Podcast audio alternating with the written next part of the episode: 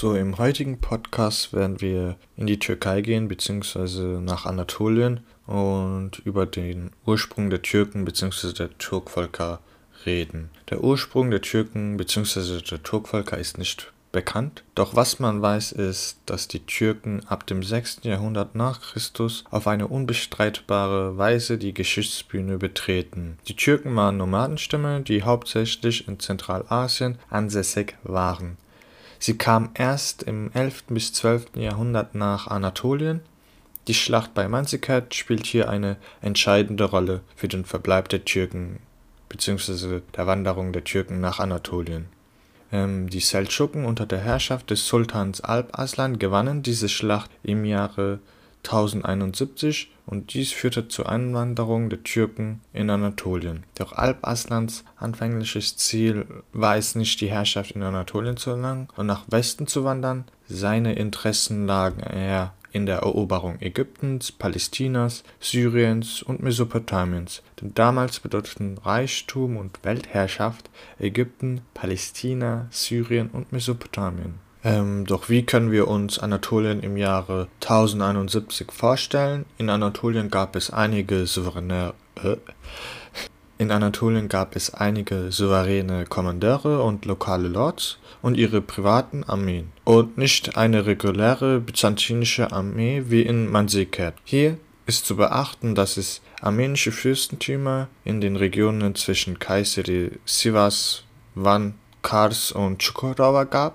hier lebte die armenische Bevölkerung mit den Nicht-Armeniern zusammen. Abgesehen davon gab es in Anatolien eine sehr gemischte ethnische Struktur, wie zum Beispiel die Assyrer, die Chaldäer, die Georgier und die kurdischsprachigen Juden. Zudem sollte nicht angenommen werden, dass reguläre seldschukische Armeen insbesondere vor 1071 in Anatolien einmarschiert. Wie schon vorhin erwähnt, die Schlacht bei Manzikert im Jahre 1071 ist hier für die Türken von enormer Bedeutung, da diese Schlacht eine ausschlaggebende Rolle für den Verbleib der Türken in Anatolien darstellen sollte. Eventuell bzw. sicher habt ihr von den Osmanen schon gehört und vielleicht auch von den Seldschuken. Doch kommen wir zu der Bezeichnung der Seldschuken. Die Bezeichnung der Seldschuken geht auf einen türkischen Stammesführer zurück. Selçuk war Khan des Oghusenstammes Kınık und lebte um 1000 nach Christus in der Nähe des Flusses Oxus am Aralsee. Ähm, der Stamm kam ursprünglich aus dem östlichen Mittelasien. Die osttürkischen Stämme der Uiguren und Kirgisen wanderten im 8. Jahrhundert in ein Gebiet ein, das heute unter dem Namen Turkistan bekannt ist. Später folgten ihnen die nomadisch lebenden westtürkischen Stämme der Ogusen. Jetzt wissen wir, woher die Seldschuken kam und schauen wir uns jetzt die Schlacht bei Manzikert an. Aber davor gehen wir kurz zu der Vorgeschichte. So, im Jahre 1068 ergriff Romanus IV.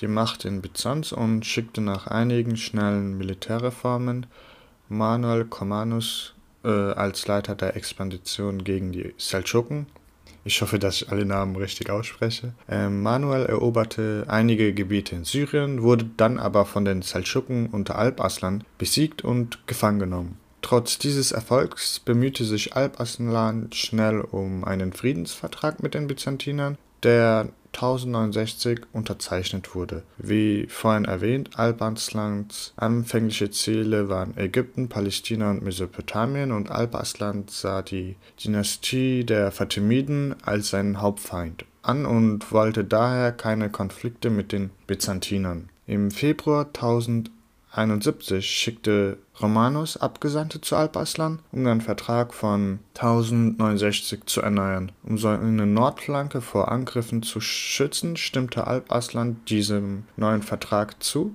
beziehungsweise nicht dem neuen Vertrag, sondern einer Vertragsverlängerung zu. Alp-Aslan gab die Belagerung von Edessa auf und führte seine Armee sofort in das von den Fatimiden kontrollierte Aleppo. Kurz darauf eroberte er auch Aleppo. Der Friedensvertrag war jedoch eine bewusste Ablenkung von den Byzantinern und Romanus sandte eine große Armee nach Armenien und gewann verlorenes Terrain zurück, bevor die Seldschuken reagieren konnten. Und als Alp-Aslan davon erfuhr, sandte er seine Truppen, um gegen die Armee Romanus zu kämpfen. Jetzt kam es zum Showdown, beziehungsweise am 26.08.1071 kam es zum Showdown. Die byzantinische Armee stand unter der Herrschaft von Kaiser Romanus, der seldschukischen Armee unter der Herrschaft von Alp Arslan gegenüber. Die Armee der Seldschuken betrug unter 30.000 Mann und der Byzantiner betrug bis zu 50.000 Mann. Einige Quellen behaupten sogar, dass die byzantinische Armee bis zu 200.000 Mann betrug, doch so genau weiß man es nicht. Die Armee des byzantinischen Kaisers Ramonus wurde jedoch stark zerschlagen und Ramonus geriet in Gefangenschaft. Somit wanderten zwischen 1071 und 12.043 bis zu einer Million Türken in Anatolien ein und verteilten sich in ganz Anatolien